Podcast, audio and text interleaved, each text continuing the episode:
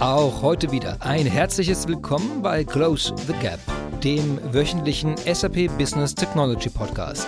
Wir sprechen hier jede Woche darüber, wie man die Welt mit SAP Business Technology ein bisschen besser machen kann. Hierzu spreche ich mit verschiedenen Experten bei SAP und bei Firmen rund um die Welt. Es wird also spannend. Mein Name ist Christian Michel und wir haben heute Dienstag, den 12. Mai 2020. Nachdem wir letzte Woche darüber gesprochen haben, was man alles bedenken muss, um überhaupt verlässliche Daten zu erhalten, so sprechen wir heute über das Problem, wie man aus solchen Daten sinnvolle Schlussfolgerungen ziehen kann. Oder eben auch nicht. Das Thema heute ist planlose Datenanalyse. Ich selbst liebe Analysen. Analysen geben mir Antworten auf alle wichtigen Fragen. Wie weit muss ich noch joggen gehen, um die Tafel Schokolade, die ich gerade gegessen habe, wieder abzutrainieren? Oder wann sollte ich einkaufen gehen, um die kürzeste Wartezeit an der Kasse zu haben? Oder wie hoch ist die Wahrscheinlichkeit, von einem Blitz getroffen zu werden? Analysen helfen uns also, Erkenntnisse zu gewinnen, die wir spontan nicht selbst gewinnen können. Gute Analysen nutzen dabei Verfahren, die von den meisten Menschen nicht im Kopf und nicht so schnell erledigt werden könnten. Sie helfen uns aber auch, einem der großen Feinde der Erkenntnis zu trotzen, der Alltagsintuition. Wir kennen alle beispielsweise den Confirmation Bias, den sogenannten Bestätigungsfehler, also das überaus menschliche Bedürfnis, vor allem die Dinge zu bevorzugen und als wahr zu akzeptieren, die sich mit unserer bereits vorhandenen Sichtweise decken. Analysen können uns helfen, solche Verzerrungen aufzulösen und damit die echten Zusammenhänge, Kundenpräferenzen und Bedürfnisse zu sehen. Erst dann zu sehen. Wir wollen heute also das Thema planlose Datenanalyse besprechen, die häufigsten Probleme und hoffentlich ein paar Ideen liefern, wie man diese Probleme tatsächlich lösen kann. Wie immer werden wir im ersten Teil des Gesprächs in das Thema einführen, Fachbegriffe und Denkweisen erklären und erst im zweiten Teil über die konkreten Lösungen sprechen. Wer direkt zu einem dieser Teile springen will, einfach die Kapitelmarken unter der Folge verwenden. Also, fangen wir an. Ich spreche heute mit Kai Patzwald Data Science Business Architect bei SAP, der seit vielen Jahren knietief in den Themen Datenanalyse, Statistik, Big Data und natürlich SAP steckt. Ich rufe ihn für das heutige Thema einfach mal an. Äh, hallo Kai, wie geht's dir? Hallo Christian, mir geht's gut, vielen Dank. Und bei dir? Ja, auch alles gut. Tolles Wetter. Es regnet in Strömen und kein Mensch kann hier raus vor die Türe gehen, ohne weggespült zu werden. Insofern ähm, gemischt. Aber ich habe einen guten Grund drin zu bleiben und mit dir zu sprechen heute. Das ist doch eine gute, eine gute Seite. Das freut mich. Hier ist das Wetter schön, aber wir wissen ja alle, wir sollten Abstand halten. Insofern habe ich auch einen guten Grund, im Homeoffice zu arbeiten. und der Virus ist, nee, das Virus habe ich ja gelernt. Das Virus ist ja nicht über Wasser übertragbar. Das ist ja auch ein Vorteil in strömenden Regen. ja, offensichtlich. so, ja, du, äh, vielen Dank, dass du dir heute Zeit nimmst. Wir sprechen ja zum Thema planlose Datenanalyse. Ähm, für die, die diesen Podcast schon seit 100 Folgen hören, die wissen, in der ersten Hälfte sprechen wir über das Problem selbst, also was, was ist die Herausforderung von Datenanalysen, was sind so typische Fachwörter, die man eigentlich mal erklärt bekommen möchte, die man nie erklärt bekommt. Und im zweiten Teil würden wir dann konkret auf SAP-Lösungen, auf Kundenszenarien, auf äh, Best Practices, wo du sagst, ja, das äh, würdest du empfehlen, um mit so einem Problem umzugehen, äh, im zweiten Teil darauf eingehen. Passt das für dich so? Ja, das passt gut. Ja, perfekt. Dann äh, würde ich mit der ersten Frage mal starten, die ich ganz dringend habe, nämlich, was ist denn überhaupt Datenanalyse? Oh, das ist aber eine sehr allgemeingültige Entschuldigung, aber ich dachte nicht, dass wir jetzt die, die, Zuhörer gleich im ersten Satz verlieren, dann sagen die, ich weiß gar nicht, worum es geht. Also, nee, das, das ist fair. Da müsste ich mir jetzt äh, spontan eine eigene Definition ausdenken, wo es wahrscheinlich im Netz Millionen davon gibt. Aber am Ende des Tages würde ich darunter verstehen, dass man sagen wir, eine Menge von Daten, die sich jetzt nicht gleich auf den ersten Blick erschließen, mal strukturiert nach sagen wir mal, Mustern absucht. Ich glaube, das, das trifft schon ganz gut. Nach Mustern absuchen ist schon mal super. Ähm, und womit würde man das machen? Also was, was für Muster erkennt man mit welchen Methoden? Also so ganz allgemein mal gesprochen. Auch eine gute Frage. Also vielleicht um es plastisch zu machen, ich sage mal, jeder, jeder Trend wäre jetzt zum Beispiel ein Muster. Wenn ich äh, Daten habe, die über die Zeit verteilt sind, ich weiß nicht, jede Stunde bekomme ich die Temperatur, dann kann ich mir die natürlich so aufzeichnen oder heute würde ich Software benutzen, um sie zu visualisieren und würde vermutlich schon mit dem bloßen Auge eine, ein Muster, einen Trend erkennen. Ja? Wenn ich jetzt die Zeiträume lang genug wähle, was im Übrigen für viele Datenanalysen ein wichtiges Thema ist, wie viel Historie nehme ich denn? Dann könnte ich sowas wie Winter und Sommer voneinander unterscheiden, weil die Durchschnittstemperaturen natürlich unterschiedlich sind. Ich könnte Nacht und Tag unterscheiden. Diese Art Muster. Und dafür würde ich jetzt eine Zeitreihenanalyse beispielsweise nehmen. Während äh, Muster, die in Bildern zu finden sind, ja seit einigen Jahren recht populär, dass man mittels Deep Learning Hunde und Katzen im Internet erkennt. Das äh, sind dann von ihrer Art ganz andere mathematische Ansätze, aber am Ende erkennen wir Muster. Etwas, was wie eine Katze aussieht, etwas, was wie ein Hund aussieht. Gibt es an dem Punkt schon ähm, einen grundlegenden Fehler, den man machen kann? Also wenn du sagst, eben es gibt verschiedene Algorithmen, verschiedene Methoden und verschiedene Arten von Daten, da gibt man mir natürlich immer das Gefühl los, okay, da kann man schon ziemlich viel falsch machen wahrscheinlich an dem Schritt. Oh ja, oh ja. Also von dem bisschen, was ich weiß, was man falsch machen kann, ähm, ist man schon komplett auf der falschen Fährte. Ja, bei den beiden Beispielen geblieben, die Zeitreihensignale. Also jetzt ist jede Stunde die Temperatur messen noch relativ übersichtlich. Aber wenn man jetzt in der laufenden Produktion Sensordaten abgreift, muss man, bevor man die überhaupt in ein Modell schiebt, erstmal kontrollieren, ob die wirklich ähm, alle richtig getaktet sind. Ja, ob so ein Sensor zu jedem Zeitpunkt auch geliefert hat oder ob vielleicht da auch schon Ausreißer existieren, dass plötzlich Signale kommen, die, die ganz offensichtlich gar nicht in die Zeitreihe passen. Wenn man das ungefiltert in den Algorithmus schiebt, kriegt man entsprechend schlechte, wenn überhaupt, äh, Ergebnisse raus. Oder bei der Bilderkennung, was viel unterschätzt wird, ist erstmal die Menge an Bildern, die so ein Algorithmus braucht, um, um diese Hunde und diese Katzen zu erkennen. Und die können auch schnell gebiased sein. Ja? Wenn man jetzt nur Katzenfotos hat von einem schwarzen Hintergrund, kann man irgendwann auch ein Wildschwein davor setzen. Äh, solange wie der Hintergrund ausreichend schwarz ist, wird der Algorithmus dann erstmal für eine Katze halten. Das heißt, man muss diese Bilder sehr aufwendig, sehr viele davon erstellen aus verschiedenen Perspektiven, verschiedene Beleuchtungen und haufenweise Parameter, damit es doch sehr natürlich ist, so wie wir es mit dem menschlichen Auge eben auch sehen würden, in ganz unterschiedlichen Situationen. Das heißt, also wir, wir sind jetzt hier beim Feld von Machine Learning. Ist das so die, die Überschrift von dem Ganzen, was wir jetzt gerade besprochen haben? Oh je, das ist so eine Diskussion, die kann sehr philosophisch werden. Ja? Wo grenzen sich Machine Learning und künstliche Intelligenz und Data Science und äh, Data Mining und diese ganzen Begriffe, die über die Jahre eigentlich so eher so wie Trends gekommen sind. Man hält sich immer an dem gerade letzten fest. Die verschwimmen sehr stark miteinander.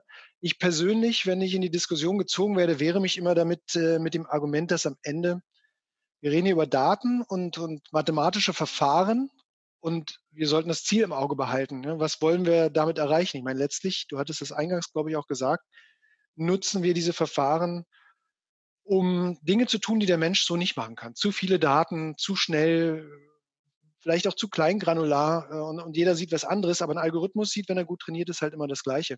Und ob das jetzt ein Machine Learning Algorithmus ist oder ob das sagen wir, mal, klassischer Algorithmus ist, manche von denen sind schon muss jetzt lügen, aber locker ihre 150 und mehr Jahre alt. Ja, so Regressionsalgorithmen, die sind schon sehr alt.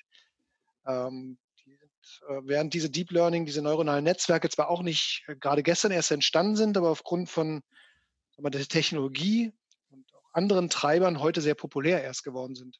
Am Ende sind es Algorithmen, die uns Arbeit abnehmen. Das ist schon mal eine gute Definition. Also das heutige Folge geht also nicht um planlose Datenanalyse, sondern um alles, was uns Arbeit abnimmt. das gefällt mir. Ja, ähm, jetzt haben wir. Ähm, also ich merke das auch wirklich oft. Also dass, dass gerade diese ganzen Begrifflichkeiten äh, extrem durcheinander geraten mittlerweile. Ich meine, früher war mal maschinelles Lernen ist wirklich, man wirft eine Menge in einen Algorithmus hinein, der lernt auf Basis der Struktur dieses, dieser Menge an Daten äh, in neuen zusätzlichen Dingen etwas zu erkennen. Aber genau mhm. das, worauf er trainiert war. Und für mich ist immer Artificial Intelligence immer eine Definition gewesen, wie ich Intelligenz verstehe, die Fähigkeit, ein Problem zu lösen, das vorher noch nicht so vorlag. Also intelligentes Handeln ist für mich das Lösen eines Problems, äh, das ich so noch nicht hatte. Das andere mhm. ist sozusagen nur das Anwenden eines schon vorhandenen Algorithmus. Und das ist für mich erstmal noch keine hohe Intelligenzleistung zumindest. Und ich merke auf jeden Fall, dass das mittlerweile von der Terminologie, wie du es gerade gesagt hast, extrem verschwimmt. Also manche, äh, manche leichten Entscheidungsalgorithmen scheinen mittlerweile als Artificial Intelligence benannt zu werden. Äh, zumindest wenn man so in, ins große, weite Netz hineinschaut. Und da ist eine gewisse Unschärfe drin. Insofern bleiben wir also bei dem Erkennen von Dingen, die uns Arbeit abnehmen. Das ist ein schöner Ansatz. Es ja. kommt noch hinzu, wenn ich das noch sagen darf, dass auch der Begriff Intelligenz, äh, den, den treiben wir sozusagen vor uns her. Ne? Vor 20 Jahren hätte man das, was die Algorithmen heute könnten, locker als intelligent bezeichnet. Da wehrt man sich jetzt als Mensch natürlich dagegen, sagen, so intelligent ist das jetzt auch nicht. Der kann zwar Go spielen, aber das ist ja noch nicht alles. Ähm, also da, da, wir machen es den Algorithmen immer schwerer, unserer Definition von Intelligenz zu folgen. Aber wie gesagt, das ist so eine Diskussion, da, da können sich die Philosophen auch gut lange mit beschäftigen. In Unternehmensalltag äh, finde ich die immer nicht so zielführend, die macht Spaß, aber eigentlich geht es darum, ähm, mal, Sachverhalte oder Anwendungsfälle zu lösen unter Nutzung von Daten und unter Nutzung von mathematischen Ansätzen. Also das, also die Kernfrage ist, sich zu fragen, was genau wollt ihr verbessern? Genau. Und ja. dann die Frage, habt ihr die Daten dafür? Das ist gleich die nächste Frage, ja, die immer sehr okay. spannend ist, weil die Antwort zu 80 Prozent äh, Fragen aufwirft. Du hast ja vorhin das Beispiel genannt mit den Hunden und Katzen. Da brauche ich ja irgendwo überhaupt erstmal eine Bildbibliothek äh, mit Hunden und Katzen. Ähm, da, ich wüsste es, also man muss die entweder erstellen oder, äh, oder kaufen. Weißt du, ob es da, gibt es da einen Markt für Trainingsdaten in der, also gerade im Kontext natürlich Unternehmensdaten jetzt, Hunde und Katzen kann ich mir vorstellen, da gibt es wahrscheinlich große Fotobibliotheken irgendwo, aber was jetzt Unternehmensdaten anbelangt, oder bietet, bietet SAP da sogar was an?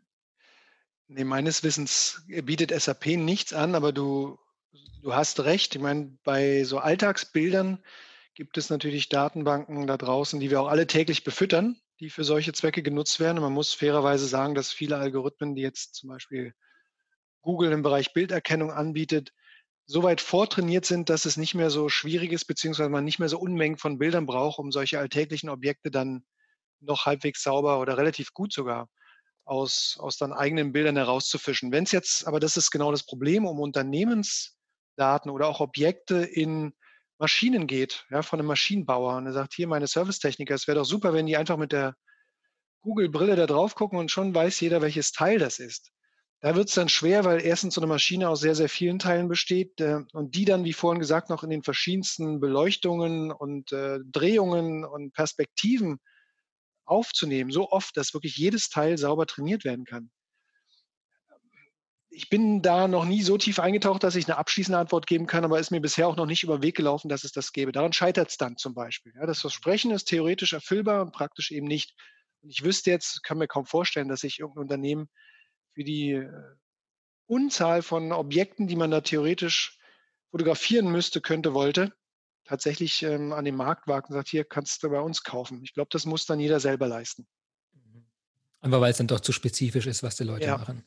Okay, ich will dich jetzt gar nicht noch tiefer in die Machine Learning-Ecke reinschieben, weil das sollte ja, soll ja nicht unser Thema heute sein. Ähm, ja, vielleicht, um nochmal dieses Thema planlose Datenanalyse anzuschauen, hast du so ein paar typische Probleme, die dir einfallen, wenn man damit anfängt oder das macht? Also im Unternehmen Daten hat, man sagt mal angenommen, die liegen vor, man hat auch ein klares Problem definiert und wie ich das erfahre, scheinen trotzdem noch recht viele Unternehmensprozesse trotzdem zu scheitern. Die versuchen, sowas zu implementieren, weil sie äh, manche Schritte einfach vergessen oder sich nicht bewusst sind, dass das überhaupt ein Element ist. Was sind denn so typische, typische Herausforderungen beim Implementieren eines, einer Datenanalyse für das Unternehmen? Beim Implementieren. bist also über die eigentliche Ideenfindung äh, schon hinweg, richtig? Ah, nee, darfst du gar nicht. Also implementieren fange ich ganz vorne an. Also wenn ja. du überhaupt mal generieren musst, was du tust und dann äh, das, die Idee, was du tun kannst, wer das tun könnte. Also all diese Fragen, die stehen quasi noch am Anfang jetzt hier. Okay. Ja, tatsächlich gibt es da eine ne Menge Stolpersteine, die jetzt auch nicht zwingend Technologie bedeuten oder, oder nur indirekt. Also ich glaube, jeder kann sich ein Stück weit in die Lage versetzen oder hat es auch schon erlebt. Man man ist ja Experte in irgendwas, jeder hat so seinen Beruf und hat sich ja über die Jahre da was ähm, auch an, an, Erkenntnissen gezogen, beziehungsweise vielleicht Dinge erkannt, wo man sagt, also irgendwie fühlt es sich an, als ob das immer so ist, aber ich kann es nicht beweisen. Und irgendwann denkt man, jetzt mache ich es mal. Ja? So, das erste Problem ist dann, habe ich dafür überhaupt die Daten? Und wenn sie dann im mhm. Unternehmen sind, komme ich da überhaupt ran? Ja, das sind ganz profane Sachen, weil in der Regel wenn ich im Fachbereich bin, ich sitze nicht auf Datenbanken, ich habe da auch oft technisch gar nicht das Interesse oder das Verständnis, was das eigentlich ist. Ich sage, ich brauche halt diese Daten, dann muss ich zu einem Kollegen gehen, den muss ich erstmal finden, der muss dann wieder mitspielen, hat seine eigene Zielsetzung. Also überhaupt an Daten zu kommen, ist das erste Thema. An aktuelle Daten gleich noch mehr, weil meistens heißt es dann, ich mache dir mal einen Abzug, der ist dann aber auch schon sechs Monate alt. Und es hm. kann drei Monate dauern, bis ich die überhaupt habe. Also wenn es jetzt mich betreffen würde, hätte ich schon keine Lust mehr auf die Idee. Ja? Oder vielleicht mache ich es einmal, aber die zweite Idee lasse ich sein, weil ich weiß, das ist echt ein Haufen Arbeit und ich komme nirgendwo hin. Das ist nur die Datenecke. Über die Qualität der Daten, die ich bekomme, haben wir dabei noch gar nicht gesprochen. Wir hatten ja vorhin kurz angedeutet, dass nur weil ich Sensordaten habe, das nicht heißt, dass ich die so in den Algorithmus einspeisen kann. Ich muss die also im Zweifel erstmal aufwendig äh, nachbereiten oder konkret aus dem Nähkästchen. Ich hatte gerade ein Telefonat mit einem Kunden aus der Lebensmittelindustrie, der seine Produkte halt auch fotografiert, damit er dort Qualitätsunterschiede oder Qualitätsmängel feststellt. Und diese Bilder sind halt mit einer, ja, wie auch immer, wahrscheinlich keine Hochleistungskamera, auch keine spezielle, keine Infrarot oder sowas. Die Bilder müssen erstmal recht aufwendig so aufbearbeitet werden, dass man sie überhaupt miteinander vergleichen kann, um darauf Muster zu erkennen. Das ist einfach Arbeit. Dazu braucht es wieder Spezialisten. Wenn ich der, nur der Ideen oder nur in Anführungsstrichen der Ideengeber bin, ich brauche Daten, ich brauche jemanden, der mir hilft. Ähm, was brauche ich noch? Ich brauche Werkzeuge, weil meistens genügt es mir nicht, Daten dann irgendwo auf der Festplatte zu haben. Ich muss sie mal visualisieren. Ja. Ist der, der Trend, dass sich Eiscreme bei schönem Wetter besser verkauft, wirklich in den Daten sichtbar? Dann muss ich noch die Wetterdaten dazulegen. Und ah, guck mal, die Kurven verhalten sich irgendwie gleich. Das ist interessant. Und das sind alles schon Sachen, die zwischen mir und dem schnellen Umsetzen einer Idee steht. Und dann sind wir so ein bisschen bei dem, wo ich glaube, hakt es oft, dass man, es braucht eine Motivation, ja, wenn man kreativ ist. Und die, die wird allein dadurch getötet, wenn ich drei Monate darauf warten muss, dass auch nur kleinste Dinge sich bewegen. Sondern jetzt mal angenommen, ich habe kleinste Dinge bewegt und es ist eine tolle Idee und mein äh, Entscheider, mein Sponsor sagt, Hatzwald, machen ja, dann muss ich es produktisieren. Aber bis zu dem Punkt, wo ich die Entscheidung eingeholt habe, habe ich in der Regel, weil ich ja kein Budget habe, mit mhm. Äh, den Sachen gearbeitet, die ich so zur Verfügung habe. Da gibt es viel Open Source, tolle Sachen im Übrigen. Oder mein, weiß ich nicht, mein Data Warehouse Verantwortlicher hat mir ein Visualisierungstool hingestellt, sagt, hier, damit darfst du arbeiten, laut unserer Unternehmenspolicy. Was auch immer. Und plötzlich heißt, das muss jetzt produktiv gesetzt werden. Und das heißt ja wirklich, das Ding läuft dann im Zweifelsfall jeden Tag in einem Geschäftsprozess, wird vielleicht von 500 Menschen in meinem Unternehmen genutzt, muss stabil laufen, muss nutzerfreundlich laufen, muss nachvollziehbar laufen, muss wartbar laufen und, und, und, und. Das ist ein Riesenunterschied zwischen einer Geschäftsapplikation, in die ich diesen Algorithmus eingebettet habe, und dem kleinen äh, Laborergebnis, was ich da mir selber zurechtgeschustert habe. An der Hürde scheitern, glaube ich, viele, weil man als Erfinder am Anfang in der Regel nicht darüber nachdenkt, wie ich das später automatisiere. Und wenn die Welten zu weit auseinander liegen, das heißt, ich habe vielleicht Software genutzt, die in meinem Unternehmen gar nicht erlaubt ist, oder noch schlimmer, ich habe Daten genutzt, die ich gar nicht nutzen darf, dann ist da halt Schluss. Dann wird das Ding nie in den produktiven Zustand kommen und ähm, dann war es zwar wahrscheinlich Spaß für mich als äh, Finder, aber eben nicht der ganze Spaß. Absolut, okay. Ne, das ist ja sehr eindrücklich. Das ist, was man, glaube ich, wirklich am Anfang nicht im Blick hat, als, als, ich sag mal so ein bisschen, wenn man mal was austüftelt, was einfach eine kleine Analyse ermöglicht, aber dann eben an solche Dinge wie Zugriffsrechte, Datenrechte, äh, Audits, die irgendwann durchgeführt werden müssen, das natürlich alles überhaupt noch nicht im Blick hat, sondern man, man ich habe so, eine, so ein kleines Projekt, geht ja immer davon aus, dass ich auf alle Daten immer vollen Zugriff habe. Und das ist im Unternehmen natürlich gar nicht gegeben. Also genau. es sollte, sollte idealerweise nicht gegeben werden. Wenn es gegeben ist, dann hat das Unternehmen ein Problem. Ja. Das ist sozusagen. Okay, da haben wir schon viele Probleme jetzt mal gesammelt. Lass uns mal äh, nacheinander jedes kurz mal zwei, drei Sätze nochmal dazu austauschen. Du hast, ich habe versucht mitzuschreiben, du merkst das. Also, die Nummer eins war hier, du hast gesagt, erstmal brauche ich jemanden, der eine Idee hat, was wir analysieren sollen. Woher kommen denn normalerweise diese Ideen für eine Analyse? Ja, das ist vielleicht die spannendste Frage überhaupt, weil die ist am weitesten weg von, von Technologie und Rationalität. Ja? Äh, Ja. Innovationsmanagement oder Innovationsmethoden, das ist eine eigene Wissenschaft. Wie kriege ich meine Menschen dazu, Ideen zu entwickeln? Und ich glaube, jeder weiß, wie bei ihm selber Ideen entstehen und äh, das, das wirkt doch alles sehr zufällig, oder?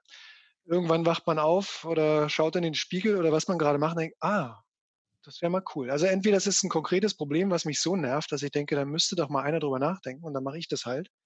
Ja, ich glaube, ich, ich, ich, ich, denke genau deshalb drüber nach, weil ich, ich merke oft, es gibt die Leute, die haben ein Problem mhm. und es gibt die Leute, die haben das Wissen, dass dieses Problem lösbar wäre.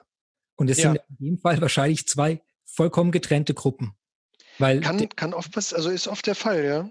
Und deswegen frage ich mich eben, also ob nicht die Gruppe, die betroffen ist davon, ob die überhaupt auf die Idee kommt, das durch Datenanalyse zu lösen. Also wenn ich also ich, ich weiß nicht, wenn ich jetzt sagen ja. würde, sowas wie eine Warteschlange an der Kasse, das ja. kann man doch irgendwie, das kann man doch durch Analyse und durch, durch logisches Öffnen und Schließen von Kassen oder von irgendwelchen äh, Teilen in dem Laden jetzt äh, äh optimieren, dieses Problem. Jetzt denke ich, die Person, also erstmal der Kunde, der davon betroffen ist, von langen Wartezeiten und äh, die Person an der Kasse.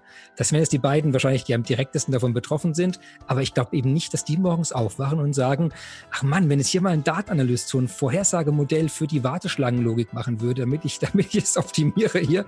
Also deswegen frage ich wirklich, äh, ähm, wie, wie, wie kommt denn, also ist das nicht schon ein wirklich entscheidendes Problem, dass die Person, die betroffen ist von dem Problem, wahrscheinlich nicht dran denkt, dass es über Analysen überhaupt gelöst wird?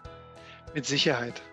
Ich würde, also ich will nicht zu global galaktisch sein, aber da ich wirklich über die Jahre davon überzeugt bin, dass es genau an der Stelle halt am wenigsten mit Technologie zu tun hat, sondern mit zwei, natürlich mit mehr Dingen, aber zwei fallen mir ein. Das eine ist eine, wird ja auch gern be, bemüht, eine Innovationskultur.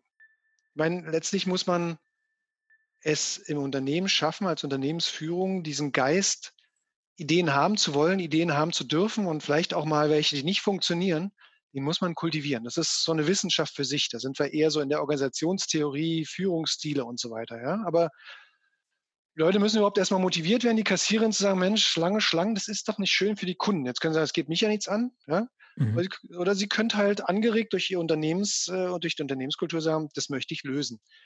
Und diese Unternehmenskultur beinhaltet dann auch, dass man miteinander arbeiten darf und muss. Ja? Also Innovation, gerade datengetriebene Innovation in Unternehmen, die sind ein Teamsport. Das muss man auch klar sehen. Das ist nicht der Einzelne, der bis zum Ziel kommt. Das geht einfach nicht. Da sind so viele Spezialisten dazwischen gefragt, die müssen miteinander reden. Also hat das was mit Kultur und Kommunikation zu tun und dann nochmal zurückgeblendet. Ich meine, es hat aber trotz allem auch was mit technologischen Rahmenbedingungen, möchte ich es mal nennen, zu tun. Finde ich, wenn ich jetzt gerade aufwache mit meiner Idee, die Werkzeuge, die Prozesse ähm, und die, wie soll ich sagen, die, die Leitlinien, dass ich sofort loslegen kann? Oder muss ich mir das erst mühsam ein halbes Jahr aufbauen, bis ich gar keine Lust mehr habe? Ja, das sind so für mich zwei ganz große Blöcke, die halt, die man recht langfristig entwickeln muss. Das kann man nicht einkaufen in dem Sinne. Das muss man, das muss man wollen. Aber es heißt immer, und das jetzt kann ich auch nur aus zweiter Hand sprechen, dass bei Google so ziemlich jeder Mitarbeiter irgendwie eine Data Science Schulung durchlaufen müsse, damit er überhaupt weiß, was der Laden tut und beitragen kann, ja, wenn er über irgendwas stolpert. Macht aus meiner Sicht für ein Unternehmen wie Google hochgradig Sinn und ist dann aber auch nur ein Ausdruck dessen, dass man Innovationskultur pflegt. Weil eben das Verständnis von Data Science heute nicht mehr in dem Silo eines Data Scientisten vergraben Ganz sein genau. darf, sondern dass jede genau. Person, dass die Idee, das ist die, das ist, was ich am Anfang äh, da sehen, sehen wollte, dass man eben als Person, die die Tools nicht kennt, nicht mal auf die Idee kommt zu fragen, ob man auf der Basis eine Lösung machen könnte. Ja. Das ist, glaube ich, Vielleicht, wirklich ein ganz, ganz großer Punkt dann. Noch eine Ergänzung äh, zu den zwei Blöcken, die ich genannt habe. Es gibt natürlich diese Innovationsmethoden. Ich meine, Design Thinking wird ja auch von der SAP sehr stark promotet und es ist jetzt kein SAP-Gespinst, das, das existiert ja ähm, auch unabhängig von SAP und ist sicherlich stellvertretend eine Methode, mit der man, wenn man diese Rollen miteinander in Verbindung bringt, sagt, komm, lass uns mal zwei Tage einschließen ja, und das gut durchmoderiert, so wie die Strukturen zum Design Thinking halt ist, dann können da großartige Sachen rauskommen. Also das glaube ich schon. Und das würde sozusagen sehr absichtlich die Brücke schlagen zwischen jemand, der fachliche Expertise hat, aber kein, also keine Ahnung, äh, wirklich im Sinne des Wortes, dass man sowas mit Algorithmen lösen könnte. Und halt einem Data Scientisten, der mhm. die fachliche Tiefe aber nicht hat. Deswegen mischt man ja die Teams ja. Design Thinking, damit man genau das Problem äh, dieser, dass jede Seite eigentlich nicht genug über die andere weiß, um das Problem alleine zu lösen. Also überhaupt das Problem zu formulieren. Ja. Ähm, dass da schon was raus. Okay, ist super. Okay, also Problem eins, wir haben also die Ideen analysiert und äh, haben sie weitergegeben und verstanden, dass wir es mit Analysen lösen sollen. Ähm, jetzt Nummer zwei hast du vorhin als Problem genannt. Habe ich überhaupt die Daten? Also komme ich überhaupt dran? Oder ich habe als Problem zwei, habe ich die Daten? Und Nummer drei, wie komme ich an diese Daten dann heran? Also wo liege ich die, wo lege ich die, wo liegen die? Wie verbinde ich mich zu diesen Problemdaten oder Lösungsdaten? Ähm, hast du dazu noch was?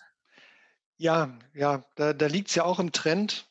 Das hängt ein bisschen von den Industrien ab, dass man sich äh, mit sozialen Medien ähm, verstärkt oder nicht verstärkt, sondern die Daten aus sozialen Medien nutzt. Ja? Also es ist dann oft eine Kombination. Ich brauche Geschäftsdaten. Von mir sind wir wieder bei diesem Eiscreme-Beispiel. Und äh, jetzt möchte ich natürlich auch wissen, ob alle twittern, dass sie die nächste Eisdiele anlaufen. So, und äh, das ist theoretisch auch ein toller Gedanke, aber äh, komme ich tatsächlich an diese Twitter-Daten? Darf ich dann auch, ne? hat mir mhm. jeder überhaupt was freigeschaltet, was in der Regel oder hoffentlich für die meisten nicht der Fall ist? Das heißt, die Ideen, was geht, überholen da die Realität aus eher solchen Gründen. Nicht, weil es technisch nicht möglich ist. Da gibt es dann APIs von Twitter, an die man sich anbinden kann. Manchmal ist es eine rechtliche Frage, darf ich eine Webseite crawlen, um mir dann Informationen rauszusaugen und mit denen dann zu arbeiten? Ja, Wäre zwar cool, äh, tolle Daten, jenseits der Unternehmensdaten, die ich auch so im Zugriff habe, ähm, aber darf ich es? Und da ist auch viel Grauzone. Und dann fängt es schon wieder an. Ne? Wenn ich jetzt in rechtlicher Grauzone unterwegs bin und fische als Ideengeber, vielleicht kennen das auch viele der Zuhörer und ich dann äh, die Rechtsabteilung mit einschalten muss. Das kostet dann auch erstmal Zeit, weil die Kollegen sag mal, sind dafür bezahlt, dass sie Risiko vermeiden. Und jede neue Idee hört sich aber irgendwie wie Risiko an. Und äh, den falschen Daten rumspielen ist definitiv ein Risiko heute. Wenn ich der Rechtsexperte bin, würde ich erstmal Nein sagen, ohne die Idee zu Ende zu hören. Und das ist nur ein Beispiel, soziale Medien und die Daten, woran es scheitert. Ähm, andere Dinge sind wie jetzt in dem, was ich vorhin sagte mit dem Lebensmittelhersteller. Wir stellen also fest, die Kamera ist nicht optimal. Eigentlich wäre eine Infrarotkamera viel besser. Und die müsste dann auch einen exakten Abstand haben und eine gewisse Qualität. Gut, das kostet jetzt aber erstmal Geld. Wir sind aber noch bei der Idee. Wir müssen überhaupt erstmal herausfischen, ob das Aufnehmen dieser Bilder und die Qualitätsunterschiede zu messen, erreichen wir eine Güte, das war hier konkret das Beispiel, in der wir im laufenden Betrieb Produkte aussortieren können. Wenn ich jetzt eine Güte habe von 80 Prozent, dann schmeiße ich also 20 Prozent weg. Aber da sind natürlich in den 20 Prozent sind immer noch viele, die eigentlich nicht weggeschmissen gehören. Ja. Also ich bräuchte eigentlich 100 Prozent, dann würde ich ja sagen, ja, mach das bitte. Aber wie genau muss ich jetzt an die 100 Prozent kommen, bis so ein, so ein Business Case trägt? Ähm, dann brauche ich also schon wieder Equipment und Daten und Bilder in dem Fall, darauf wollte ich hinaus, die einen anderen Qualitätsmaßstab haben und die wachsen nicht auf Bäumen und die kosten erstmal Geld und das gibt einen Zweifel in der Phase der Idee noch niemand, so ohne weiteres jedenfalls. Okay, das heißt aber, dann haben wir quasi noch ein Problem Nummer 8 gerade identifiziert, nämlich äh, die Genauigkeit des Algorithmus überhaupt zu erreichen. Also quasi selbst wenn ich Daten habe, ich habe die Idee, ich habe die Daten, ich bin ah, dran gekommen, die Daten ja. sind aktuell äh, und qualitativ halbwegs äh, hochwertig, ich habe die Werkzeuge, ich habe es sogar in die Produktisierung überführt. Also wir haben jetzt alles Sachen, die du vorhin genannt hast. Ich habe an Audit, an Zugriffsrecht, an Systemrecht, an alles gedacht. Und jetzt habe ich einen Algorithmus draufgeworfen und der hat nur eine Erkennung von 80 Prozent. Das stimmt. Äh, als optimistischer Mensch habe ich das natürlich unterschlagen, weil ich davon ausgehe, dass alles lösbar ist. Aber nein, in der Realität ähm, würde man nicht in die Produktisierung kommen, weil dafür gibt es dann in der Regel Proof-of-Concept-Projekte vorneweg, die beweisen sollen, welche Güte man mit dem Algorithmus äh, erreichen kann. Aber der, das Problem ist tatsächlich eines, welches datengetriebene Lösungen haben. Ja? Wenn, bevor das aufkam, wir haben transaktionale Systeme gebaut, bei der SAP allen vorneweg. Da kann man beschreiben, was man möchte. Wenn ich auf den Knopf drücke, wird die Datei dahin geschickt äh, mit dem Vermerk. Das, das kann man beschreiben, dann kann man es bauen. Da weiß jeder, das kann man bauen. Wenn ich sage, ich möchte den Eiscremeverkauf vorhersagen auf Basis von Wetter, dann kann ich, bevor ich es nicht geprüft habe, nicht genau sagen, wie gut das funktioniert und ob überhaupt. Ich kann über, ich könnte, das wird dann passieren, wenn ich den Algorithmus mal stehen habe, wird der damit nicht mehr unberührt, sondern man wird ständig weiter daran arbeiten, vielleicht noch andere Parameter, Features hinzunehmen, andere Datenquellen, um die Güte des Algorithmus zu erhöhen. Aber man kann vorher nicht sagen, a, wie gut wird er und b, wie viel Zeit brauche ich, bis er so gut ist, dass ich ihn benutzen kann. Das sind zwei große Unbekannte, die es in anderen Softwareprojekten, die eher transaktional sind, so nicht gibt. Deswegen ist auch das, kriege ich mal Budget dafür, Chef, etwas schwieriger, weil man kann ihm nichts versprechen. Das klingt auf jeden Fall nach einem schwierigen Gespräch. Ja. Chef, ich brauche viel Geld und ich weiß noch nicht genau, ob es funktioniert. Und selbst wenn es funktioniert, weiß ich noch nicht genau, in welcher Qualität waren. Da, da ähm, sind wir wieder bei Innovationskultur. Ne? Ich sage mal, genau. die guten Unternehmen am Markt, die behandeln das ein bisschen wie ein Aktiendepot. Ja, muss man sich so drei, dreistufig vorstellen. Da gibt es halt äh, drei große Budgettöpfe. Da gibt es die einen, die müssen jetzt äh, sofort irgendwie erstmal Geld in die Kasse spülen. Kleinere Projekte, die mit einer relativ hohen Sicherheit funktionieren werden. Ich mache hier was, ich mache da was, die haben ihren Business Case. Also um den Business Case kommt man trotzdem nicht drum rum. Die zweiten sind dann schon deutlich größer angelegt. Ja? Und die finanzieren jetzt die Aussätze aus dem ersten und durchaus auch aus dem zweiten. Wenn ich hier mal drei Millionen Business Case reinhole, kann ich da auch mal zwei ähm, nicht erfolgreiche bringen, die vielleicht äh, ihre 100.000 nicht einspielen. Und das dritte bei einem konkreten Unternehmen, was ich vor Auge habe, ist dann noch so eine Art Lotterietopf. Da werden dann so ganz visionäre Themen gemacht die eine geringe Wahrscheinlichkeit darauf haben, dass sie funktionieren. Aber wenn, dann ist es halt der Sechs am Lotto. Ja? Und dieses, dieses Portfolio muss man ständig bearbeiten, wie so einen kleinen Kräutergarten. Entschuldigung. In der ganzen man, Mischung dann. Damit man innovativ bleibt. Dann sind wir nämlich bei meinem Lieblingsthema, ähm, was ich auch gerne auf Präsentationen verwende, dass ein Baum ist nun mal kein Wald und ein Anwendungsfall ist keine Digitalisierung. In der Realität sehe ich aber, wenn ich zu Kunden gehe, wir reden dann über diesen einen Anwendungsfall, der uns ganz mhm. nach vorne bringt. Und ich denke mal, nee, nee, das bringt euch nicht ganz nach vorne, da muss deutlich mehr passieren und das wäre jetzt ein weites Feld. Aber äh, da ist der Unterschied zwischen erfolgreichen Unternehmen, die ein Ideenportfolio betreuen und offenbar die Kultur dazu geschaffen haben, dass es geht. Und denjenigen, die ähm, dann mal so einen Baum, so einen Setzling haben und sagen, hier, wir sind auf dem Weg. Und das ist immer alles aller Ehren wert und sind auch spannende Themen, aber naja, eine Amazon hat sicherlich mehr als einen Setzling gebraucht, äh, damit ein völlig neues Geschäftsmodell da entstanden ist. Hm, davon ist auszugehen, ja. Das heißt, der größte Fehler, um mal auf diesen, den Problemteil ähm, mal abzurunden, ist aus deiner Sicht, wenn ich es zusammenfassen würde, also äh, die Innovationskultur, also es nicht auch als Kulturveränderung zu begreifen. Weil es muss quasi von der, von der Kassiererin bis hoch zum Management muss ich quasi komplett gemischte Teams haben, die die Ideen weiterverarbeiten, die wissen, dass es nicht sofort sofort wirkt, dass es eine Entwicklung ist, die über Zeit ist, dass es ein ganzer Wald von Maßnahmen ist, die, die, die erstmal gegossen und gepflegt werden und gedüngt werden wollen, dass es mhm. über das gesamte Unternehmen hinweg überhaupt diese, diese Wirkung entfaltet. Aber dann ist der Impact gewaltig, den man da hat. Aber wenn man den Kulturwechsel nicht vollzieht, dann wird jedes Einzelne für sich wahrscheinlich eingehen. Das stimmt. Das ist ein bisschen wie, man braucht halt einen Waldboden, auf dem wachsen dann sehr viele unterschiedliche Bäume, ja. Aber sie wachsen alle auf demselben Boden, interessanterweise. Und ich glaube sogar, man kann es noch weiter runterdampfen, wenn man so in der Organisationstheorie sich umhört oder wenn man nur in seiner Familie mal guckt, wie, wie Kinder funktionieren, ja. Und das soll jetzt nicht abwertend sein, im Gegenteil, das ist sehr anschaulich. Dann lebt es doch davon, dass ich überhaupt erstmal diesen Geist schaffe, dass Kinder einen Fehler machen dürfen dass die sich dann in, jetzt aufs Unternehmen gemappt, in den crossfunktionalen Gruppen organisieren und so weiter. Das machen die von ganz alleine, wenn man denen den Spaß daran lässt, Sachen zu erfinden. Dann überlegen die sich nämlich, ich bräuchte ja eigentlich einen Data Scientisten, weil so weit reicht es nicht. Und in meinem Unternehmen ist das auch gar nicht schwer, weil da gibt es ja welche, dann gehe ich halt dahin und die haben bestimmt auch Bock mitzumachen. Ja, das muss ich denen nicht verordnen. Ich muss nicht sagen, wir haben jetzt cross-funktionale Teams, findet euch bitte um die Idee. Das machen die von selber.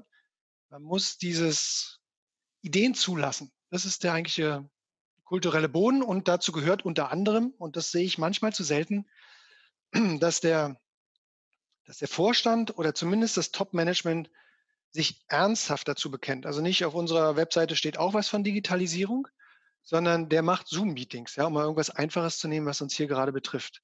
Der setzt auf Digitalisierung, der will keine Faxe sehen und, und, und, und. Genauso wie man als Eltern vielleicht seine eigenen Zimmer auch aufräumt, wenn man von den Kindern verlangt, dass sie ihr Zimmer aufräumen sollen. Ja, sonst wird das nicht passieren. Mhm. Ähm, und das ist schon viel größer und weiter entfernt von jeder, wie gesagt, Technik und allem Möglichen. Aber wenn du sagst, ist das das Grundproblem und wir wollen so weit zurückgehen, würde ich sagen, ja. Also erfolgreiche Unternehmen haben sicherlich an der Stelle ihren Anfang. Dann ist der Teil der Problemfindung und Beschreibung hiermit äh, umfangreich beschrieben. Ähm, ja, vielen Dank dafür schon mal, Kai. Dann würden wir zum zweiten Teil gehen, indem wir jetzt überlegen, ob diese Probleme, die wir angesprochen haben, ähm, lösbar sind. Gerade bei der Kulturfrage haben wir es ja schon mal angedeutet, dass wir da wirklich über Manage, Top-Management-Bekenntnis, über eine Ideenskultur, eine Fehlerkultur ähm, ja wirklich was beitragen kann. Ähm, und äh, lass uns doch da mal reingehen in den mhm. Aspekt und gerne auch, falls du konkrete äh, Lösungen auf der Business Technology Plattform hast, die dir einfallen für die Aspekte, dann können wir gerne auch über die einzelnen Teile sprechen, die, die dazu beitragen können. Kommen wir mal zum ersten Teil. Du hast Ideenaustausch ja vorhin schon mal benannt, Design Thinking. Haben wir da Werkzeuge dafür oder äh, das ist zumindest mal ein Service, den wir anbieten, dass man Design Thinking Workshops mit Kunden veranstaltet. Willst du da ein bisschen was dazu sagen? Ja, gerne. Ja, tatsächlich ist das ja ein Workshop-Format. Ein sehr gutes. Ich habe selber an einigen äh, teilgenommen und wenn das äh, der Idee folgend gemacht wird, glaube ich, kann das bahnbrechende äh, Ideen produzieren für alle in einer sehr kurzen Zeit. Da wird ja in der Regel ein Prototyp auch entworfen. Da muss man sich jetzt nicht zwingend immer was sehr Physisches vorstellen. Das kann auch ein Mockup sein, das kann auch ähm, aus Pappe sein. Hauptsache etwas, was anfassbar ist und reflektiert, ob die Idee trägt. Ja? Also diese Design Thinking Ansätze und auch andere, vielleicht ein zweites, um das mal zu nennen, das nennt sich Data Journey Mapping. Das verwenden wir sehr gerne in Workshops. Das ist deutlich schlanker als Design Thinking und setzt eher auf, wenn Ideen schon so grob im Raum sind und wir uns gemeinsam den Geschäftsprozess, die Systeme, die Verantwortlichen, deren Anforderungen angucken wollen. Dann ist das so ein Format, das ist schnell erklärt und äh, alle können sehr gut mitmachen. Das regt in der Regel zu sehr guten Diskussionen an, auch innerhalb des Kunden interessanterweise Diskussionen, man denkt, die wären da längst geführt.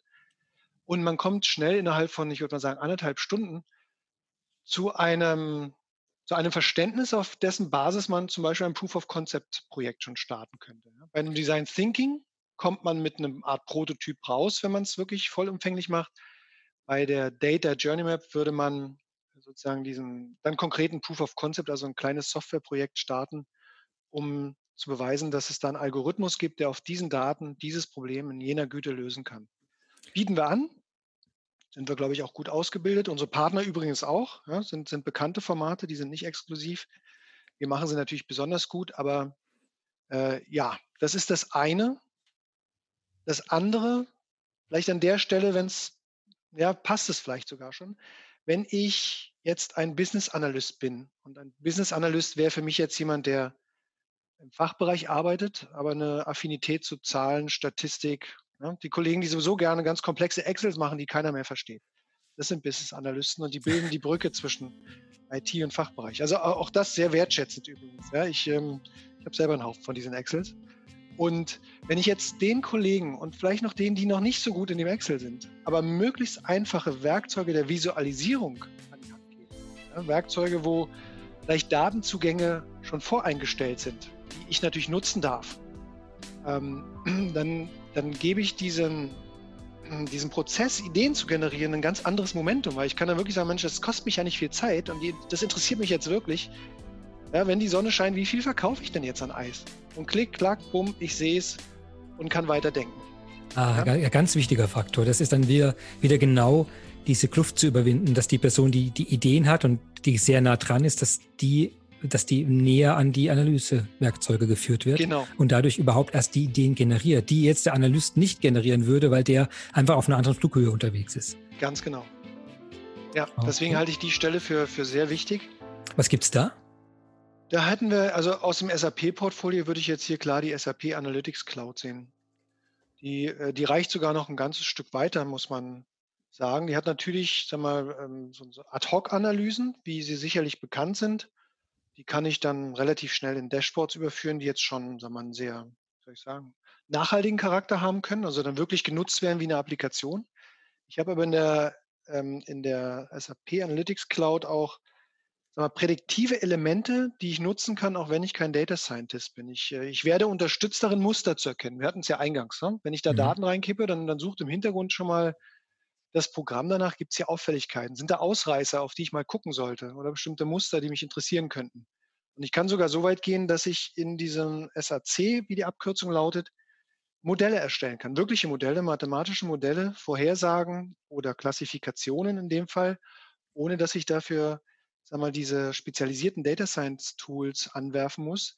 Ich würde immer dazu raten, dass bevor man so ein Modell wirklich produktiv nimmt, dass jemand, der sag mal, die Statistik tiefer beherrscht, da nochmal drüber guckt, weil man kann da eben auch Fehler machen. Man, da kommen Ergebnisse raus, die sehen brillant aus. Und wenn jemand äh, mal nachfragt und guckt, und wir hatten es auch von Datenqualität und so weiter, stellt man fest, boah, vertrauen kannst du denen leider nicht. Also diesen, diesen Qualitäts, dieses Quality Gate, Qualitätscheck, den würde ich schon noch durch jemanden machen lassen, der vielleicht sowas tatsächlich hauptberuflich macht. Aber wenn ich in einem Unternehmen Innovationskultur gerade hinsichtlich Digitalisierung, datengetriebene Lösungen treiben will, dann brauche ich sicher mehr Schultern als die fünf Data Scientisten, äh, die viele haben. Ja, dann, dann möchte ich den Fachbereich mit einbinden. Dann gibt es Anwendungsfälle, die brauchen nicht zwingend den Data Scientisten, den kann ich mir dann für die komplexeren Sachen äh, vorbehalten und eine Marketingabteilung kann sich selber eine Abwanderungsanalyse meinetwegen bauen. Ja, ob ich dabei 61 Prozent oder 65 Prozent in der Berechnung lande, das, da, da geht nichts kaputt. Ja. Der Schwellwert ist wahrscheinlich bei 50 Prozent und alle, die drüber liegen, werden angerufen. Das ist bei anderen Modellen, wenn ich jetzt in Banken Kreditrisiken berechne, die würden mich sofort vom Hof jagen, wenn ich mit solchen gravierenden Unterschieden komme. Die sind am zweiten Komma-Bereich und gucken sich genau an, ob das eine Modell besser ist als das andere. Und dafür braucht man Spezialisten mit entsprechenden Tools. Aber ein gesamtes Unternehmen zu digitalisieren, braucht A die Ideen, deswegen das Thema eben Visualisierung, kann jeder Ideen finden. Und B kann er sie auch ein Stück weit treiben. Ja? Und zwar nicht nur die fünf Leute, die dafür spezialisiert sind. Und da ist die SAP Analytics Cloud gut aufgestellt. Super. Okay, das ist die SAP Analytics Cloud. Jetzt haben wir den zweiten Teil. Nach der Ideenfindung äh, haben wir vorhin gesagt, muss ich irgendwie an die Daten kommen. Jetzt wäre das sozusagen der, die zweite Frage nach einer Lösung. Wie komme ich denn jetzt an die Daten? Du hast vorhin Social Media Daten, irgendwelche APIs angesprochen, verschiedene verteilte Systeme, die wir haben, auf die zugegriffen wird. Ähm, was fällt dir denn dazu ein, wie man damit umgeht? Da fällt mir naturgemäß natürlich ein SAP-Tool ein, und zwar äh, eins, was jetzt auch in meiner Arbeit immer zentral ist. Das nennt sich Data Intelligence und ist im Prinzip ein ein Orchestrierungstool. Es ist manchmal schwer zu erklären, weil man kann es von zwei Seiten betrachten. Das eine ist die Datenseite, die du schon angesprochen hast. Kann ich mich mit allen möglichen Datenquellen verbinden. Ja? Und wir reden hier weit, weit über, über SAP-Datenquellen. Im Gegenteil. Wir können uns natürlich mit den äh, Data Lakes von den Cloud-Anbietern verbinden. Wir können uns mit bestimmten Datenlieferungsverfahren, Data Streaming und so weiter verbinden. Natürlich mit den ganzen klassischen und, und weniger klassischen Datenquellen, seien sie von uns, Oracle, IBM oder ich weiß nicht wer. Und das ist relativ schnell eingerichtet. Man hat natürlich zu beachten, dass die Datenquelle selber auch Berechtigung verwaltet und freigeschaltet sein muss, wenn sie jetzt mir Daten zur Verfügung stellt. Aber das, das Ankoppeln äh, ist in Data Intelligence im sogenannten Connections Manager schnell gemacht. Und dann kann ich, da muss ich das Tool ein bisschen weiter erklären. Der zweite Teil, man baut sich sogenannte analytische Flows oder Pipelines heißen die dort. SAP-Kunden werden das wahrscheinlich aus dem BW kennen. Äh, oder auch in der HANA gibt es solche HANA-Flows. So ähnlich sieht das aus und jeder, jede Box, die man dort grafisch miteinander verschaltet zu diesem Fluss, die äh, hat eine bestimmte Aufgabe. Und da gibt es halt Boxen, die sich jetzt dann äh, Daten von diesen angeschlossenen Datenbanken ziehen können. Und dann werden vielleicht Formate verändert und dann wird vielleicht ein Algorithmus gerechnet und dann wird es wieder irgendwo hingeschrieben. Und dieses Data Intelligence ist sozusagen die Brücke zwischen Daten anbinden, aber dann auch komplex weiterverarbeiten und insbesondere in Datenlandschaften, äh, heterogenen Datenlandschaften, wo man verschiedenste Quellen anzapfen muss, unterschiedlicher Art, unterschiedliche Formate, da ist das das Tool der Wahl. weil es auf der anderen Seite eben auch sehr, sehr offen gestaltet ist, jegliche Machine Learning Sprachen zu verwenden oder überhaupt Sprachen. Wir hatten kürzlich einen Kunden, da haben wir als einen Operator in dieser Pipeline äh, ein Fortran-Programm integriert, das der da laufen hatte. Schon natürlich schon ewig. Ja. Fortran ist jetzt nicht die jüngste Sprache, aber wie es so ist, die Programme werden gebraucht und mussten jetzt mit einem neueren Programm in Reihe geschaltet werden. Dann haben wir das halt in einen Operator in Data Intelligence gepackt und es lief. Ja. Und das kann man genauso gut mit Python oder R oder MATLAB oder was es da so gibt.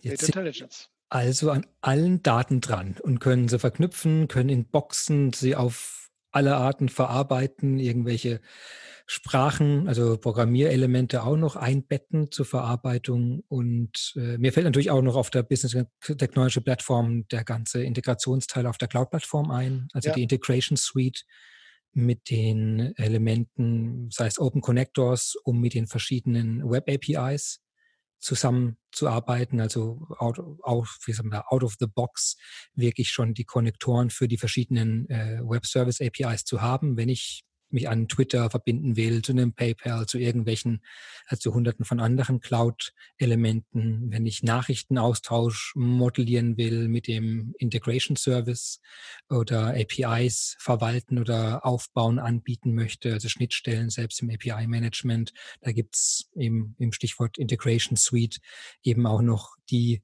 die kleinteiligeren Module für die verschiedenen Stufen der Anbindung, so dass man nachher dessen Data Intelligence auch noch aus noch mehr Quellen äh, beziehen kann und quasi die Konnektorenarbeit auch noch abgenommen bekommt. Ganz genau. Es ist die Kombination aus verschiedenen Komponenten. Wir hatten jetzt hier schon die SAC genannt, Data Intelligence. Du hast die SCP-Services hier mit äh, ins Spiel gebracht.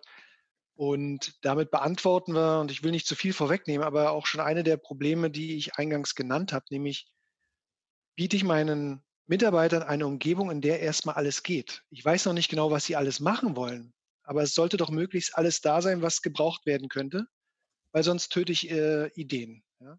Mhm. Und das sehen wir schon an diesen drei Komponenten, wie die ineinander greifen, dass die, die einem diese Möglichkeiten geben, dass sie aber, und das ist jetzt wahrscheinlich für alle drei äh, richtig, für Data Intelligence insbesondere, dass ich in der Umgebung Data Intelligence, in der ich die Idee ausprobiere, mich schon in der Umgebung bewege, die ich später produktiv setze. Also ich, klar, ich muss das dann noch qualitätssichern, das wird dann noch ein bisschen komplexer, aber ich muss keine Technologie wechseln, um das Ganze nachher produktiv zu setzen. Und auch, auch das mhm. nimmt natürlich Zeit und Aufwand und Frust aus diesem Innovationsprozess.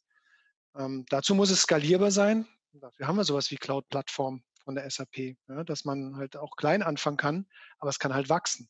Und Data Intelligence ist sowohl ein Cloud-Tool, gibt es auch on-premise. Ähm, und, und auch hier wachsen wir mit. Ja. Das heißt hier, äh, nur um es nochmal zu paraphrasieren, wir haben jetzt sozusagen das Problem, wie bringe ich die Ideen äh, überhaupt ins System rein besprochen, eben dann sagen, wo kommen die her, wer macht das? Im zweiten Teil, wie gehe ich mit diesen verteilten Daten um? Also wie, wie greife ich auf alles zu? Die Orchestrierung, die Zusammenfassung, die Integration verschiedenster Arten, eben Data Intelligence und Integration Suite im Zentrum. Und jetzt die, die Frage, dass äh, die, die Feststellung, dass die Tools und die Prozesse von Anfang an idealerweise schon die sind, die ich auch nachher beim professionellen Einsatz verwenden will, weil die schon von Haus aus mit der Logik mitkommen und den Skripten und der Qualität, dass man das wirklich in einem Businessprozess einsetzen kann und dass man nicht diesen riesigen Bruch hat, nachdem das erste Projekt stattgefunden hat, wo alle dann sagen, super, das sieht schön aus und dann kommt eben die Frage, baut es jetzt wirklich in unseren äh, Millionen- oder Milliardenschweren Businessprozess ein und dann äh, merken plötzlich alle, dass sie eigentlich wieder bei Null anfangen müssen. Genau. Und das, das müsste man vermeiden. Das ist der eine Teil. Und der zweite sagen, macht irgendeine Art Rahmen für die Mitarbeiter, dass sie nicht nur auf ein einziges Werkzeug eingeschränkt sind. Also eben in dem Fall jetzt bei mir vielleicht, macht nicht einen Vertrag für API-Management und dann guck mal, wie viel Innovation damit passiert, sondern, äh, sondern eben irgendeine Art Rahmenprogramm, zu schaffen im Unternehmen, dass die Mitarbeiter, die das, sowas umsetzen wollen, auch den Zugriff auf die Komponenten haben, die sie dafür brauchen. Mhm. Ja. Okay. Da fällt mir natürlich das Enterprise Agreement ein, das es da gibt bei der SAP, um solche Sachen zu machen. Und das ist, glaube ich, hier wirklich genau die Lösung für, äh, der, dass die Mitarbeiter nicht in auch so eine Art Tool-Silo hineingeraten, dass sie da, da die Freiheit auch drin haben. Und das sollte sie motiviert halten. Ja. Sehr gut. Ja, man, man äh, vermeidet auch viele Probleme in der Zukunft. Du, ich habe jetzt den ersten Podcast nicht verfolgen können, ja, aber das Thema Daten und Data Governance und so weiter ist ja ein enorm wichtiges. Ich meine, in der Presse geistern immer mal die Geschichten rum, wenn da ein Unternehmen daneben liegt und dann entsprechende Strafzahlungen leisten muss. Und da ist der Image-Schaden noch gar nicht mit inbegriffen. Ähm, das heißt, wenn ich Tools verwende, die jetzt im Unternehmen, wie soll ich sagen, abgestimmt sind, ja, wo der Datenverantwortliche, der Data Warehouse Verantwortliche im Prinzip die Hoheit drüber hat und er stellt sie seinem Fachbereich zur Verfügung und er weiß, was damit gemacht wird, statt dieser Silos, die du erwähnt hast, mhm. dann habe ich auch eine deutlich höhere Sicherheit, dass das, was ich da tue, nicht gegen irgendwelche äh, auch rechtlichen Rahmen verstößt und ich nachher wieder die ganzen Scherben aufkehren muss. Ja? Die Effizienz ist natürlich höher, weil wenn es bei einem zusammenläuft, dann sind vielleicht Arbeiten nicht redundant zu machen, weil der eine wenigstens weiß, dass das schon mal gemacht wurde. Er kann es, Data Intelligence zum Beispiel hat im Metadata Explorer, er kann sich darum kümmern, den so aufzubauen, dass jeder im Unternehmen die Daten auch schnell findet. Das ist gar nicht so leicht, wie man denkt. Ja, wenn man morgens ins Büro kommt, denkt, ich müsste doch mal, wo kriege ich jetzt die Daten, ja, gibt es die überhaupt? Ja, und drei, äh, weiß ich nicht, Räume weiter sitzt jemand, der den ganzen Tag nichts anderes macht, als diese Daten verwalten. Dummerweise kenne ich ihn nicht. Ja? Da hilft ein Metadata Explorer. Und was ich sehr spannend finde an dieser Überlegung ist auch, ich treffe oft die, in meinem Job die, die Kollegen, die beim Unternehmen äh, für BI und Data Warehouse Analytics verantwortlich sind. Mein Eindruck ist, dass viele diese Rolle, dass sie jetzt eigentlich ins Zentrum gehören, ja, zum Nutzen des Unternehmens, gar nicht so aktiv sehen oder verfolgen, wie es eigentlich sein sollte zum Nutzen des Unternehmens, sondern eher dieses, oh, da machen die Data Scientists irgendwas, keine Ahnung, was der da treibt. Die sind ja sehr autonom, solche Data Scientists. Ne? Die können Technik, Visualisierung, die können mit Daten Sachen machen, die der BI-Manager noch nie gesehen hat. Die brauchen den nicht zwingend, wenn sie an die Daten kommen. So, aber sollte man den deswegen so diesen Selbstlauf lassen? Ist das wirklich gut, wenn man viele Anwendungsfälle machen will? Eher nicht. Oder der Fachbereich, ja? Hm, jetzt haben die schon wieder Anforderungen. Nee, wenn der Kollege in der Mitte das Ruder übernimmt und sich da mehr reintraut, auch dann kann Innovation schneller gehen, weil dann Arbeiten zentral einmal gelöst sind, die für alle Ideen gelten. Also das ist so ein Feld, habe ich zumindest in meiner beruflichen Praxis jetzt noch nicht gesehen, dass das schon gut bestellt wäre. Das war jetzt äh, relativ weit gefasst. Man hat, ich meine, wir haben das Dreigestirn, so sehe ich es mal, im Fachbereich im weitesten Sinne als Ideengeber, den Data Scientisten so vorhanden und den Data Warehouse Kollegen. Ja, weil die drei müssen primär erstmal zusammenarbeiten und wenn sie erfolgreich sind, kommt irgendwann natürlich Entwicklung und, und Betrieb und, und viele andere IT-Rollen mit ins Bild. Aber die drei kommen erstmal schon relativ weit. Und wer von denen sollte jetzt im Zentrum stehen? Und aus meiner Sicht ist das der Data Warehouse verantwortlich, mit entsprechenden Tools übrigens, wie eine Data Warehouse Cloud von mir aus. Die kann er seinem Fachbereich anbieten. Das ist, man kann sich im Fachbereich seine eigene Datenwelt, seine Data Marts schaffen, ohne dass sie unkontrolliert irgendwo im Unternehmen existieren. Ja? Der Data Warehouse verantwortlich ist derjenige, der aus meiner Sicht die höchste Berechtigung hat, über alle Abteilungen hinweg diese Fäden zusammenzuhalten. Weil am Ende sind es doch oft dieselben Daten. Ja? Wenn, idealerweise sind die sowieso alle bei ihm. Die Geschäftsdaten natürlich. Gut, externe Daten äh, kommen von irgendwo, da kann man dann drüber streiten. Aber der Data Scientist will seine äh, interessanten Projekte machen. Ich glaube, der, der sieht sich nicht als zentrale Schnittstelle. Der Fachbereich will vor allem mal seine eine Idee verfolgen. Ja? Der sieht sich auch nicht in der Mitte. Aus meiner Sicht ist es der Data Warehouse verantwortlich. Äh, vielen Dank. Ich glaube, damit sind wir wirklich durch die äh, Probleme durch, oder? Wir haben die Ideen verteilt, wir haben die Daten zusammengebracht und orchestriert und wir haben die Tools allen zur Verfügung gestellt und eine Empfehlung, äh, dass die Leute rund ums Data Warehouse vielleicht noch stärker ins Zentrum von dieser datengetriebenen Innovation rücken dürfen, wenn sie das wollen. Und wir haben hoffentlich ein paar Ideen geben können, was man dafür verwenden kann, um das zu tun. Ja, darf ich noch ein Schlusswort? Ah, eine ganz sehr, sehr gerne. Sache. Also sehr, sehr eigen, gerne. eine eigene SAP-Sache natürlich. Aber wir hatten es ja, wie kommt man zu Ideen und so weiter. Und tatsächlich haben wir ein äh, sehr interessantes Format. Ich weiß gar nicht, ob der Wolfgang Epting das im ersten Podcast auch schon erwähnt hat. Es gibt das Gift Data Purpose Workshop-Format. Der Name ist Programm Gift Data Purpose, wo wir die Themen, die wir hier besprochen haben, dann für unsere Kunden, entweder wenn wir es für eine Branche machen, sind es mehrere aus einer Branche offensichtlich, aber auch eins zu eins muss man wirklich genau anschauen, weil nicht jedes Problem, was wir besprochen haben, gilt natürlich für jede Firma. Ja, und die Ausprägungen sind unterschiedlich. Aber wie kommt man denn jetzt zu einem Unternehmen, was wirklich über die Digitalisierung reden darf? Also darf in Anführungsstrichen, ja, wo man sagen kann, ja, stimmt, ja, das ist mehr als ein Anwendungsfall. Was muss man dafür tun? Also Themen, die besprechen wir in diesem Workshop. Und ja, der, der läuft schon eine Weile. Den haben wir bisher mal physisch gemacht. Jetzt haben wir ihn natürlich in die virtuelle Welt rübergehoben, haben also beide Möglichkeiten. Wenn da Interesse besteht, das ist interaktiv, das ist schlank, das ist zielorientiert. Ich mache ihn sehr gerne. Ich habe auch schon Kunden getroffen, die ihn sehr gerne machen. Fantastisch. Give Data Purpose Workshop. Mehr dazu in den Show Notes. Ich werde den Link unten in die Show Notes hinein tun und dann kann man da einfach draufklicken und dem folgen. Ich hoffe, es gibt eine Webseite dafür. Falls Natürlich. nicht, soll sie noch angelegt werden. Perfekt. Danke dir auf jeden Fall sehr für die Auskünfte und äh, Einblicke, die du uns gegeben hast in die Welt der Datenanalyse und dass sie hoffentlich bei manchen Unternehmen, die jetzt zugehört haben, dann und nicht planlos stattfindet, sondern entsprechend kontrolliert und mit dem Ziel im Auge wirklich Arbeit abzunehmen und die Welt ein bisschen besser zu machen. Vielen Dank auch von meiner Seite. Sehr gerne. Dann dir einen schönen Tag noch und wir hören uns bald wieder. Danke, gleichfalls. Bis Ciao. dann. Ciao. Ja, das war unsere heutige Folge zum Thema planlose Datenanalyse. Ich hoffe, Sie haben spannende Einblicke erhalten, sowohl in das Verständnis des Problems als auch in die Möglichkeiten, die es gibt, diese zu umgehen und die Welt tatsächlich ein bisschen besser zu machen. Vielen Dank fürs Zuhören, es war mir eine Freude wie immer und ich hoffe, wir hören uns nächste Woche wieder. Mein Name ist Christian Michel und ich wünsche einen schönen Tag.